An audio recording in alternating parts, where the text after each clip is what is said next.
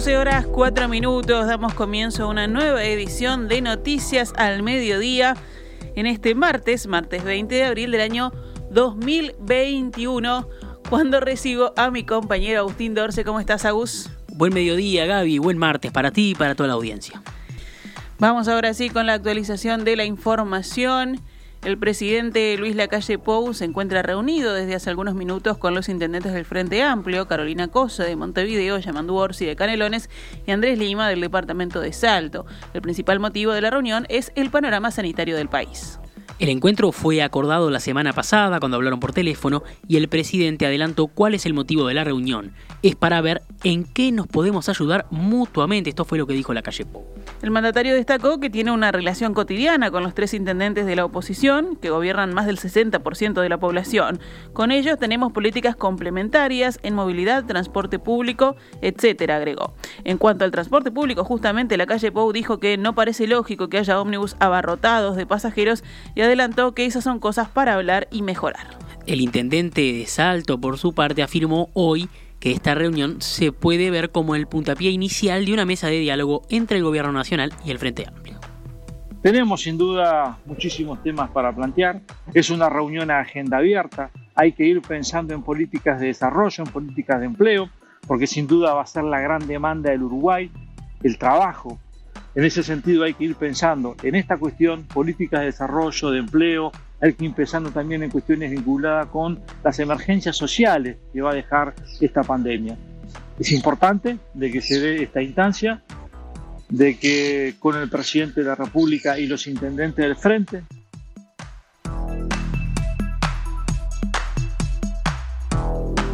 El Ministerio de Salud Pública, a través de la Dirección Departamental de Salud de Canelones, informó que hoy a la mañana no llegaron las dosis de Pfizer contra el coronavirus al vacunatorio de la ciudad de Las Piedras, que funciona en el polideportivo allí en la calle Pedro Blanes Viale. La cartera informó que el laboratorio Calmete, que es el encargado de distribuir las vacunas, ya solucionó el inconveniente y también ofreció las disculpas por lo sucedido. De este modo, las personas que estaban agendadas para vacunarse con Pfizer hoy en las piedras entre las 8 de la mañana y las 10 de la mañana deberán regresar mañana a la misma hora. Según el monitor de datos de vacunación contra el COVID-19 del Ministerio de Salud Pública, en Uruguay ya se aplicaron 1.407.588 dosis entre Pfizer, Sinovac y AstraZeneca. Hay 1.075.285 personas que recibieron la primera dosis, mientras que la segunda la recibieron 332.303 personas. Hoy ya se vacunaron 10.999 personas de las 9.286 que estaban agendadas para la primera dosis y de las 25.692 que estaban agendadas para la segunda. La Administración de Servicios de Salud del Estado dispuso dos investigaciones urgentes por otros tantos casos de presunta omisión de asistencia relacionados al fallecimiento de dos hombres con COVID-19 en los departamentos de Salto y Artigas. Oscar Presentado y su familia, residentes en una localidad a 14 kilómetros de la ciudad de Salto, solicitaron asistencia al hospital público porque el hombre padecía COVID-19. Los médicos le hicieron saber telefónicamente que los síntomas que tenía no eran más que parte del proceso de la enfermedad y le pidieron que mantuviera la calma porque pasarían pronto. El martes 13 de abril, la salud de Presentado se agravó y comenzó a tener dificultades para respirar. Sus familiares, según narraron al diario El País, solicitaron una vez más asistencia médica de ACE, pero la respuesta telefónica fue que estaban saturados y le volvieron a decir que sus síntomas eran previsibles. Horas después, presentado falleció. El presidente Luis Lacalle Pou dijo ayer en rueda de prensa que el caso ameritaba una rápida investigación y que la omisión de asistencia de este paciente era un caso atípico. El caso de Salto se repitió horas más tarde en Bella Unión, según consigna el diario El Observador, donde Alberto Fernández, de 49 años, murió en su casa afectado de COVID-19.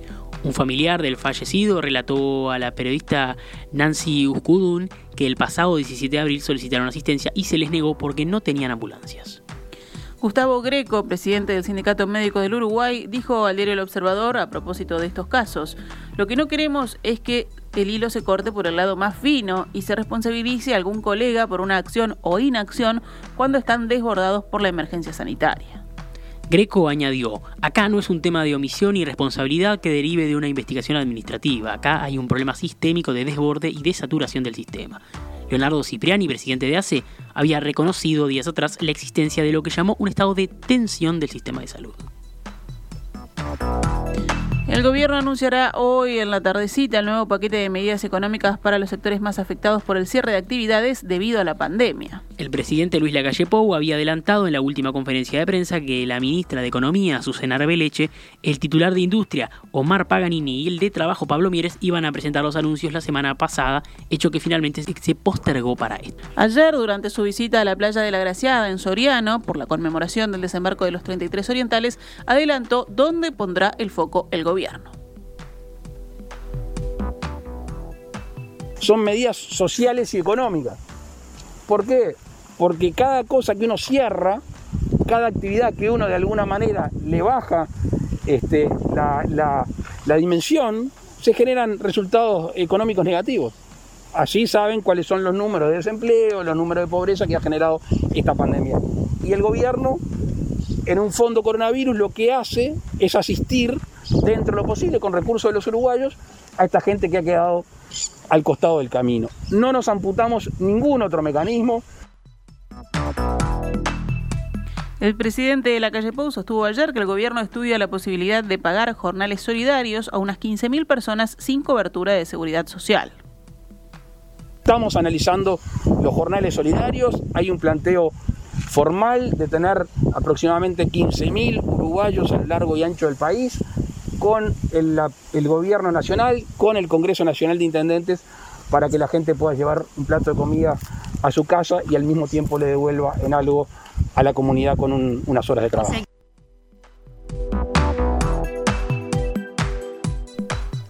El planteo para implementar estos jornales fue realizado formalmente por un grupo de intendentes nacionalistas la semana pasada en una reunión en la que participaron, además del presidente, el secretario de Presidencia Álvaro Delgado y el director de la Oficina de Planeamiento y Presupuesto Isaac Alfie.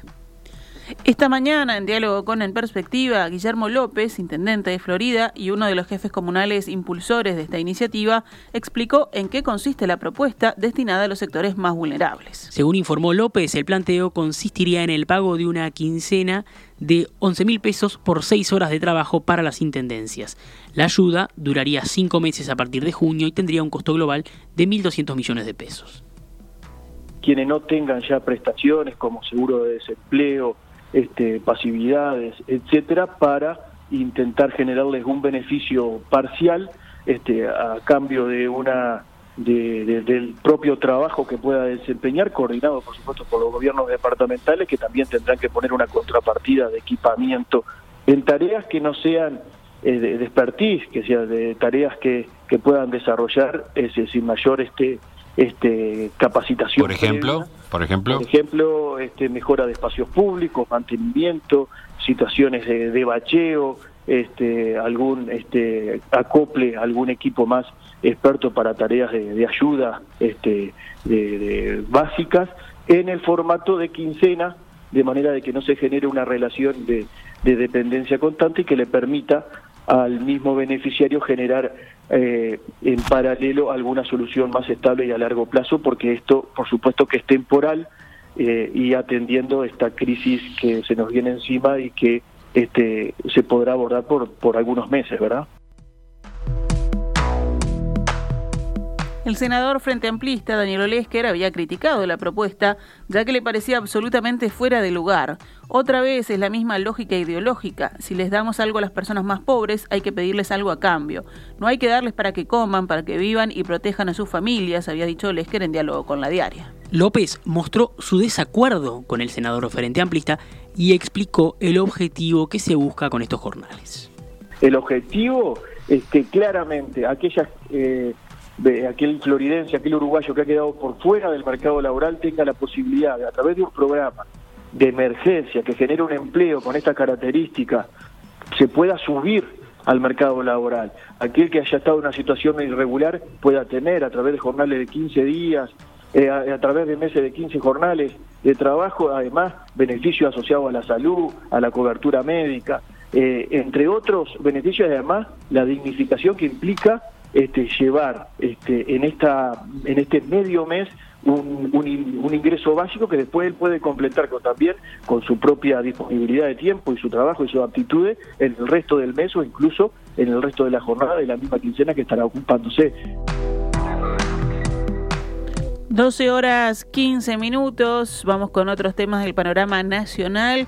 El diputado del Partido Colorado, Felipe Schipani, cursó un pedido de informes ante la Cámara de Representantes dirigido a la NEP, la Administración Nacional de Educación Pública, con el objetivo de conocer más sobre la presunta irregularidad en la que incurrió el dirigente sindical Marcel Slamovitz en un liceo de San José, en donde habría pedido más de 200 horas libres de clase para dedicarse a la actividad sindical. Esquipani pidió conocer la nómina de docentes que hayan solicitado horas, invocando el artículo 7010 y el inexistente convenio entre la Coordinadora de Sindicatos de la Enseñanza de Uruguay y la ANEP, indicando la cantidad de horas solicitadas, la fecha y el liceo en el que se tramitaron. El diputado solicitó además una copia fiel de todos los certificados presentados y las actuaciones seguidas a partir de la presentación de los mismos. Según informó hoy el diario El País, Slamovitz, actual vicepresidente de la Federación Nacional de Profesores de Educación Secundaria, FENAPES, justificó faltas a 250 horas de clase por actividad sindical entre 2016 y 2017. El exintendente de Montevideo, Daniel Martínez, consideró que en los últimos 10 o 15 años se ha dado una radicalización dentro del Frente Amplio. Hay sectores o grupos de gente que creen tener la verdad iluminada y que todos los que no están dentro de ese grupo son demonios, opinó. Esto fue, según lo que consideró Martínez, lo que llevó al cese del exsecretario político del partido, Rafael Miguelini, quien advirtió por posibles aglomeraciones en caso de que no se ampliara el plazo para la recolección de firmas en contra de los 135 artículos de la ley de urgente consideración. ¿Qué dijo Martínez? Uno lee cosas y dice, pa, aquello de la fraternidad entre compañeros, ¿dónde quedó? Lo que pasó con Michelini ahora, que se habrá equivocado, pero que yo le creo que no quiso decir eso, es un compañero que conozco, expresó durante una entrevista con la diaria. Por otra parte, Martínez habló respecto a su candidatura en las elecciones departamentales de 2020 y consideró que tal vez haber participado no fue acertado. Yo había decidido que no. Después la situación me llevó a que sí. Para mí lo importante es que contribuí al triunfo del Frente Amplio. Ese es el balance que saco. 12 horas 17 minutos, cerramos el panorama nacional con otras noticias. Un hombre de 40 años, poseedor de antecedentes penales, fue asesinado de una puñalada en Maldonado. Pasadas las 23 horas del lunes, ingresó al hospital de Maldonado un hombre herido. Los médicos le diagnosticaron una herida de arma blanca en el lado izquierdo del tórax, lesión que minutos más tarde provocaría su muerte. El análisis de las cámaras de vigilancia de la zona permitió establecer que el fallecido había sido apuñalado durante una disputa con otro individuo en la esquina de las calles Simón del Pino y Avenida Aiguá. El agresor, un joven de 24 años, fue detenido poco después de la medianoche. Al igual que la víctima, el victimario también cuenta con prontuario delictivo. Fue puesto en manos de la justicia y se espera que en breve se resuelva su formalización. Repasamos a cuánto cotiza el dólar a esta hora en pizarra del Banco República, 43 pesos con 10 para la compra y 45 pesos con 30 para la venta.